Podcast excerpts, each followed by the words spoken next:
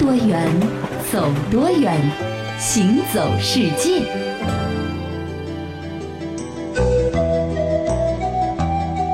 行走世界，大家好，我是一轮。各位好，我是贾云。今天一开始啊，我们要说一个神秘的国度。嗯说到神秘呢，它这个国家的名字啊，就和秘有关系。哎不过这不读密，读秘。秘哦，那就是秘鲁了，对吧？秘鲁这个国家呢，一直是充满神秘色彩的。嗯就好像呢是一个人类世界当中的这个世外桃源的感觉。嗯，在秘鲁这个国家里面还有世外桃源哦啊，就是它的马努国家公园。哎啊，而且呢，马努国家公园把秘鲁这种神秘气质呢是发挥到了极致。嗯，主要因为首先这个国家公园的位置呢很偏僻，是几乎属于与世隔绝的状态。哦，加上呢，在里面啊有这个身居热带雨林的土著狩猎者，世世代代呢就小心的呵护着这片公园。嗯所以呢，到目前为止啊，也一直没有太受到外界的打扰。嗯可能这游客也不是太多。还是蛮原始的啊。嗯在这个国家公园里面呢，沿着马努河还有它的支流呢居住的马奇间隔族，呃，这个人数也不多，只有不到一千千人。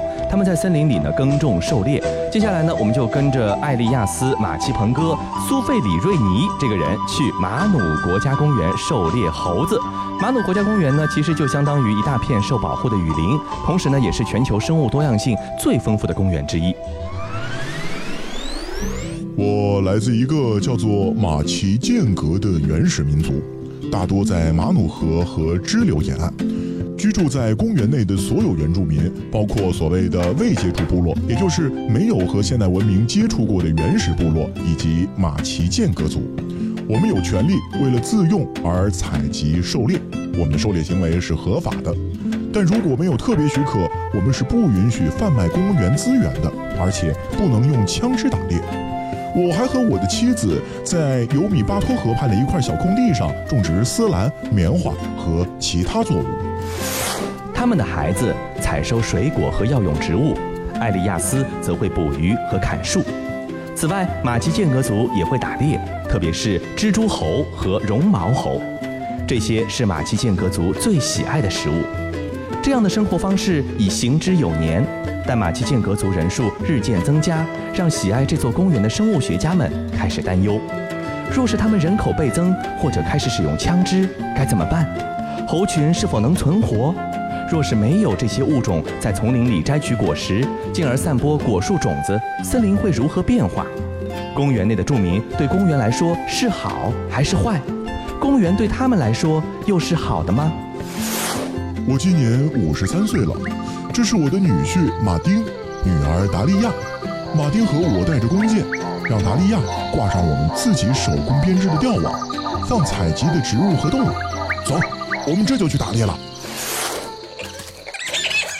听，这是毛腮灵猴的叫声，我们不能停下来，得追上去。灵猴啊，是青少年练习打猎的目标。嘘，这是卷尾猴的声音。算了，放了他们吧，我们得等更美味的猎物上门。在丛林里搜索了近一个小时之后，达利亚的眼神总算亮了起来，悄声说蜘蛛猴！快看，他们正在我们头顶上方三十米的地方的茂密树梢间迅速跳跃。狩猎开始了，你们快跟上，要走在树根上，注意躲过藤蔓，小心被泥巴滑倒，还要注意别闯入荆棘和蜘蛛网。哎，等等，呃同时还得留意毒蛇的踪影啊。狩猎在地上跑的动物，例如肥壮的野猪，其实就够困难的了。想捕捉蜘蛛猴，马其剑阁族猎人首先得追上它们，然后笔直地朝着超过六层楼高的地方，向移动不定的目标射箭。有几种天然药物可以提高狩猎成功的机会。在打猎前一天左右，我们通常会饮用死糖水，这种强效的精神作用药引会让人呕吐，排出对心灵有害的物质，并让我们和控制猎物的神灵接触。为了提高射击时的准头，我们也会挤出植物的汁液滴入眼睛。在打猎时，我们还会嚼一种叫做霹雳霹雳的沙草，其中含有一种具有提神作用、能够增强专注力的真菌。艾利亚斯往前急奔，追上了一只母猴，瞄准后把箭射了出来。他没射到，如果他有一把猎枪，猴子应该已经毙命了。马奇间隔族猎人喜欢把林中动物当成宠物喂养，有时，当他们杀死了一只蜘蛛猴，经常会发现死去的是雌性，因为被幼崽拖慢了脚步而落网。这时候，他们就会把变成孤儿的小猴崽带回家，待猴崽长大后，再将其放归森林。那我们前面提到的这个秘鲁的马努国家公园的森林和物种呢，现在呢是已经开始让一些的生物学家感到担忧了。嗯啊，不过呢，这仅仅只是感到担忧而已。和他们相比呢，帝王蝶森林啊，如果再不被科学的进行保护和规划的话呢，过不了多少年，我们可能就再也看不到。是，呃，说说这个帝王蝶森林之前呢，我们先要说说这个蝴蝶到底是什么样的一个东西。这帝王蝶呢，你想想看，咱们的自然界中叫帝王的东西一定都很大，是什么帝王企鹅，对吧？呃，这帝王蝶学名叫做金脉黑斑蝶，它主要生活在加拿大和美国的北部，是一种橙黑花纹相间，然后呢，身体硕大的迁徙性的。蝴蝶啊，每年秋天的时候呢，成百上千万只帝王蝶呢聚集在一起，向南部长途飞行，途经四五千公里之后呢，飞到了墨西哥中部的米却肯冷山林进行过冬。来年三月呢，再不辞辛苦的飞回加拿大和美国北部。哎，这真的是没满了啊！而且啊，它们是一种昆虫嘛，嗯，昆虫的寿命一般都很短，对，短到什么程度呢？就是它们整个迁徙过程啊，通常需要五代帝王蝶才能够完成。哇，也就是说，迁徙的时候是。曾祖父哦，迁徙完成之后呢，是曾孙才能到。我明白你的意思了，就是说没有任何一只单体的帝王蝶能够完整的完成这个迁徙的过程。没错啊，那出发的第一代帝王蝶呢，它们每天呢会向北啊飞行，大约是一百到一百三十公里。嗯，可是因为它们的寿命只有两个月，所以精疲力竭之后呢，就会在迁徙的路途当中逐渐的繁衍之后死去。哦，那很快呢，第二代的帝王蝶又会破茧而出，继续向北飞。每一代啊飞到生命尽头的时候呢，都会孕育出下一代，继续。飞，嗯，整整飞了四代之后呢，才能够回到加拿大，嗯，而每年的深秋啊，也就是寒冬马上就要到的时候啊，对，这些帝王蝶呢，又要再飞到墨西哥去过冬，嗯，而这一代从加拿大出发的这个帝王蝶呢，就属于超级帝王蝶，哦，就是属于帝王蝶每一代中的战斗机啊，他们在两个多月的南迁过程当中呢，是不需要接力繁殖的，啊，这寿命特别长，体力特别好，是一鼓作气就到达了墨西哥，这真不容易哈，这个物种其实是从出发和回来已经。完全是两批了，对对吧？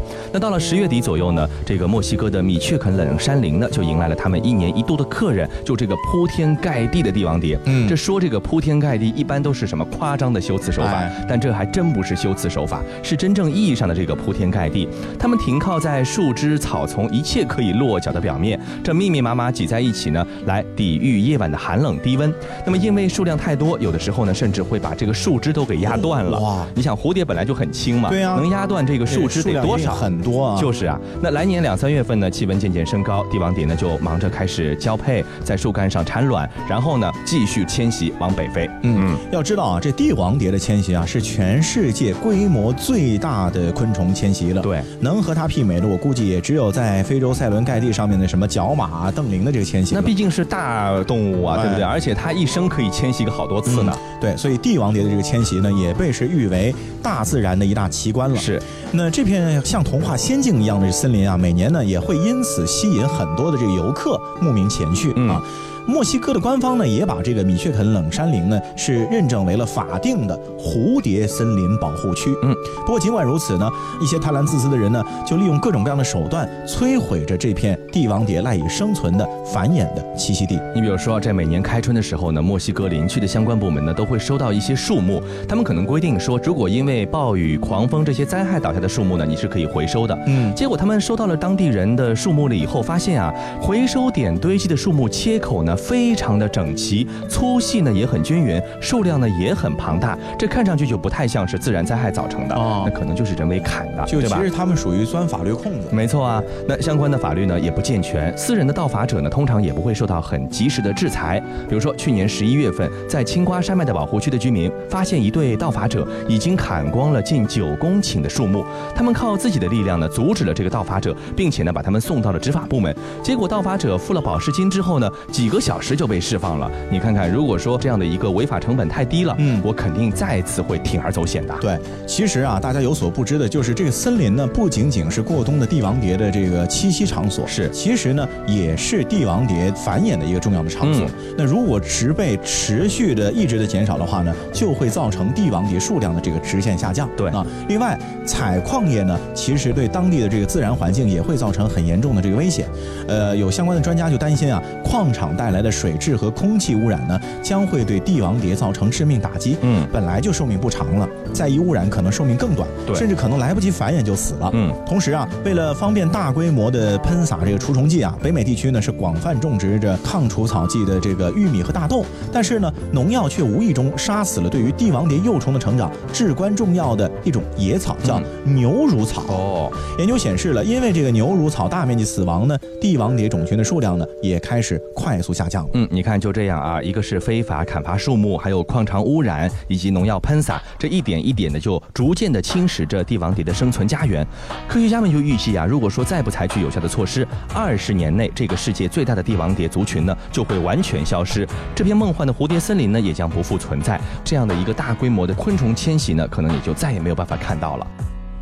看不见。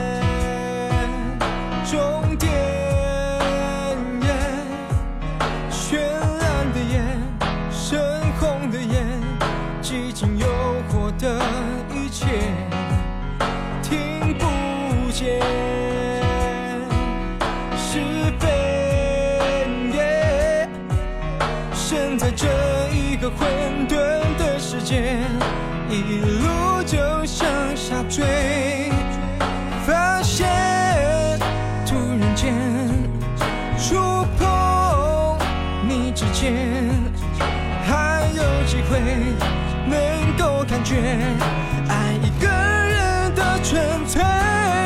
你是我的小蝴蝶，我是你的小阿飞，你停在我的肩，依偎在我耳边。从此我不再撒野，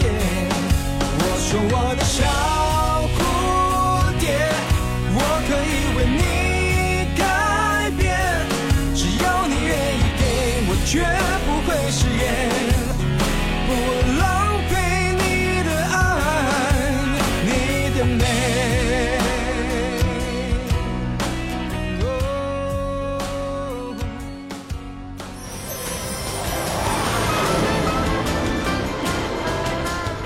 听多远走多远行走世界。欢迎继续回到《行走世界》，大家好，我是一轮，各位好，我是贾云。说到人类对于自然环境的这个破坏啊，嗯，呃，我曾经看到一个专家说了，说其实啊，我们人类现在提倡了很多年的什么，我们要保护地球啊，其实地球压根儿就不需要人类保护，嗯，地球经历过比现在严酷的多的各种各样恶劣的生存环境，那也都依然存在着的。其实人类所要保护的就是我们人类自己，嗯啊。那么说到人类对于环境的这个破坏呢，除了什么乱砍乱伐之外呢，其实伤害更严重的呢是工业和战争的这个污染，对，因为它很难快速的消除留存在土地上的一些污染，可能需要几百甚至上千年才能够分解掉。嗯嗯，呃，但是呢，一些看似破坏性的举措呢，却摇身一变变成了著名的一些旅游景点。哦，你比如说在二战时期呢，美国向日本的广岛和长崎投下了两颗原子弹。嗯，呃，这好像是人类第一次用核武器来直接进行进攻，也是唯一的一次。对，就是使用核武器作为攻击的用具。对，咱们也希望是最后一次。对吧？那么当时的时候呢，因为投了这个原子弹呢，全世界都笼罩在这样的核阴影之下。可是你知道吗？在美国本土的拉斯维加斯，因为原子弹爆炸景观变成当地的一个旅游胜地了。哎，很多人都觉得奇怪了，这拉斯维加斯好像没有遭受过核打击吧？怎么回事呢？这事儿呢要追溯到一九五零年代。哎，那当时呢，整个世界都处在冷战的阴影之下啊。嗯。呃，美国呢，他觉得受到了威胁了啊，这个生存有危机。对呀。所以呢，他就加快了他这个原子弹的研究的进程啊，在他美国内华达的这个沙漠中呢，他专门划出了一块区域，就专门用作新型原子弹的这个试验啊。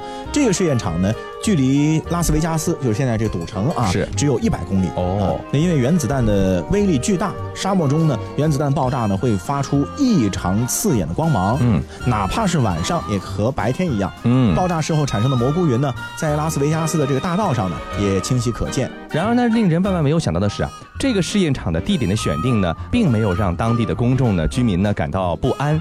内华达州的州长当时是这么高兴的宣布这件事儿的。我们的这片沙漠一定可以随着原子弹的兴旺而兴旺。那在一九五一年一月二十七号啊，在这个地方呢进行了第一次的核试验。那么拉斯维加斯当地的商会呢是这样来宣布的：我们拉斯维加斯是旅游景点，来我们这里吧，看原子弹爆炸。当时的这个拉斯维加斯啊，还只是一个小镇啊，嗯只有两万多的居民。是，不过呢，他们很有魄力。哎五二年四月，他们邀请了美国各地两百多个记者，聚集在拉斯维加斯附近的一个距离核试验中心只有十六公里位置的地方，嗯让各路记者亲自体会原子弹爆炸的感觉。有一位记者是这样描述的：一团亮得惊人的云，正像巨大的雨伞一样冲向天空。你努力地站稳，先是一股热浪，然后是冲击波，强到足以把没有准备的人推倒。那这个描述后来一经报道之后啊，瞬间就是引发了横扫美国全国的这个原子狂热。嗯啊，就是为了能够目睹原子弹的那种狂暴的这个力量，嗯拉斯维加斯呢一下子就成了一个很热门的旅游景区，哎游客呢从全美各地是蜂拥而至。是之后啊，整整十二年的时间呢，那个核试验场平均每三周就爆一颗原子弹。哦爆炸的这个闪光呢，据说最远在美国的蒙大拿州都能见到。久而久之呢，人们就把原子弹的爆炸呢当爆竹听了啊，无所谓了，是吧？每次原子弹爆炸的时候呢，无数围观的群众啊都会聚集过来观看。不知道的呢，还以为是美国人在看什么新年烟火秀啊！而且啊，每次看到原子弹爆炸的时候啊，这个人啊都是激动的欢欣雀跃的。嗯因为这个游客后来越来越多了，导致拉斯维加斯的商人啊也是抓准了商机，很多关于原子弹爆炸的这个生意啊也逐渐开始出来了。你看，这还真的是一条完整的产业链啊！你看，拉斯维加斯的商会呢，甚至推出了原子弹爆炸挂历，里面呢标注了原子弹试验的准确日期，还有呢最佳的观赏地点。另外呢，像酒店、赌场纷纷打起了原子弹的招牌。现在酒店都说咱们拥有什么无敌海景房、无敌景观房。那个时候，拉斯维加斯的酒店宣传可能是这么说的啊：说我们家有着三百六十度无死角观赏原子弹爆炸的景观。啊，那有的赌场呢，还特地推出了像原子弹鸡尾酒啊、黄昏核爆派对啊等等，来吸引游客。有些游客呢，喜欢爬上建筑的顶端，更加近距离的来观赏原子弹爆炸，还能够感受到爆炸的时候所带来的震动感和热那有些游客呢，喜欢喝着原子弹鸡尾酒，嗨到深夜，只为等待原子弹爆炸时候光芒划破天空的那激动人心的时刻。人们呢，也会争相的和蘑菇云呢来合影留念，穿蘑菇云形状的衣服。虽然说这些已经够奇葩了吧，但是还有更奇葩的了。你看，像拉斯维加斯每年还举行这个原子弹小姐的选美大赛，这么多年过去了，一共诞生了四任原子弹小姐，有的呢被冠上了蘑菇云的皇冠，有些呢穿上蘑菇云的衣服，可以说把和原子弹相关的元素呢是用的淋漓尽致了。对我估计当时的美国人是觉得原子弹的爆炸呢，体现的是美国的国力啊，他们不再担心害怕，就不太可能会遭到别人的这个侵犯啊，对呀是这样的一种心态。是哎在蘑菇云浪潮之下啊，一直到五十年代末的时候呢，这拉斯维加斯的人口呢是从两万多一下子猛增到了六万四千多人。是，拉斯维加斯呢也是靠着原子弹爆炸观光业，在一年之内就赚了一点七六亿美元，嗯相当于现在的十七亿美元。哦，一直到一九六三年的时候，美国因为签署了部分核不扩散条约，全面禁止地面核试验了，这场美国全国的原子弹旅游热才得以消停。嗯而拉斯维加斯呢，也正是通过这股子热潮啊，打足了名气，逐渐发展成了后来世界闻名的赌城。可是听到这里，大家有没有一个担心啊？这原子弹爆炸，如果说你如此近距离、如此频繁的接触的话，会不会有辐射啊？后来呢，美国政府呢果然承认，每次地面核试验都会给周围 一百六十公里以内所有人带来一定的辐射。事后呢，美国政府部门呢研究表明，有一万到七点五万人因为内华达的核试验而患上了甲状腺癌。美国政府呢给予为此患癌的患者呢每人五万美元的补偿。我在想，当时的那些趋之若鹜的游客，今天听到这个新闻的话，会有什么样的一个感想啊？对。不过当然了，这个核污染啊，或者说这个核危险呢，离我们普通人的生活呢，实在是还离得挺远的。嗯啊，一般呢我们是接触不到的。对，你要接触到呢，基本上就再见了啊。但是呢，对于我们普通人来说呢，还是有很多的这个污染啊是如影随形的。是，就比如说这个食品的污染的问题。那最近有一条这样的新闻说，智利三文鱼抗生素论斤用。吓坏了很多人了。本来啊，吃个三文鱼呢，就是属于一种高档消费，对呀，对吧？攒了半个月吃个开荤的三文鱼，结果吃了一肚子的抗生素，还那多不划算呢。嗯，这智利呢，其实是全球第二大三文鱼的出口国，但这两年真的是祸不单行啊。在遭遇了一整年的三文鱼传染性贫血症大爆发之后呢，智利又受到了来自环保组织和国际进口商的压力，被要求减少抗生素的使用。在过去的五年时间里啊，智利水产商在养殖三文鱼的时候呢，越来越频繁地用到了抗生素。在二零一五年，竟然一共使用了五十五点七万公斤的抗生素啊！这每吨的三文鱼使用抗生素呢，它的这个量呢，分别达到了二零零七年以来的最高水平。这个对智利的三文鱼出口简直是雪上加霜。现在都在说这个超级细菌不断的在出现，嗯，我们对抗生素滥用这个问题呢越来越敏感。你再告诉我说你养三文鱼用那么多的抗生素，我还买你的吗？对吧？不过呢，智利的这个水产商呢，也属于 no 作 no 带他偏踹啊，自作孽不可活的这样的一种情况。是，呃，有一家智利的这个水产商，今年四月份的时候啊，还信誓旦旦的说要和来自加拿大、挪威的这个水产同行抗争，用没有抗生素残留的这个三文鱼呢，保住他们的美国市场。嗯，但事实上啊，就是这家智利水产商使用的抗生素最多。我天哪，贼喊抓贼啊！平均每吨三文鱼，他们要使用一点零六二公斤的。这个抗生素是赤裸裸的，就是自己在抽自己脸。是，看来呢，这个智利政府啊也是没辙了，所以说呢，只好通过自曝家丑来变相的管管本国的水产商。当然说这个闹出抗生素丑闻的进口水产商呢，当然也不止这个智利一家了。像来自马来西亚、越南、印尼、印度、泰国、厄瓜多尔的虾，还有贝壳类的这个水产品呢，就多次被美国 FDA 以硝基呋喃类和氯霉素残留而拒绝入境。有一些批次的虾呢，甚至还被检出了呋喃西林，这是一种被认为是致癌的物质。为此呢，美方呢是多次发出了进口的警告。日本呢也曾经从这个越南进口的虾产品中呢抽检到了抗生素的一个残留超标。对啊，不过呢，其实现在也没有办法直接得出吃了过量抗生素的鱼肉会对你自己的健康呢造成很直接的这个影响。嗯，但是呢，如果说用的多的话，残留的多呢，你肯定不是什么好事儿嘛。是啊，对不对？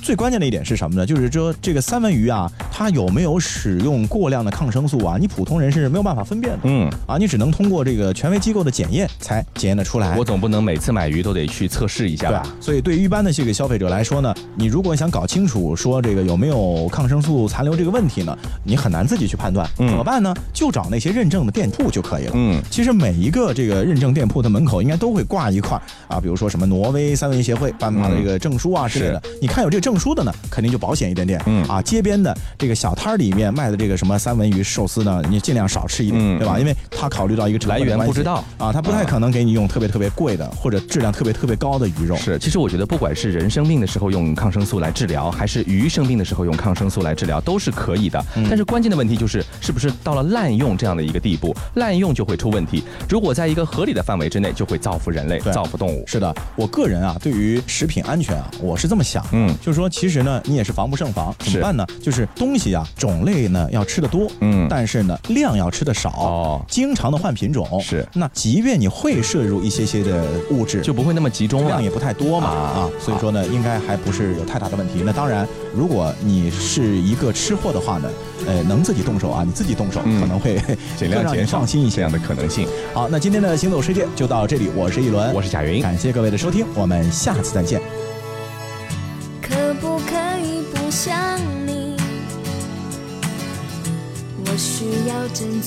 作一下。七八九月的天气，像我和你需要下一场雨，需要你。我是一只鱼，水里的空气是你小心眼和坏脾气，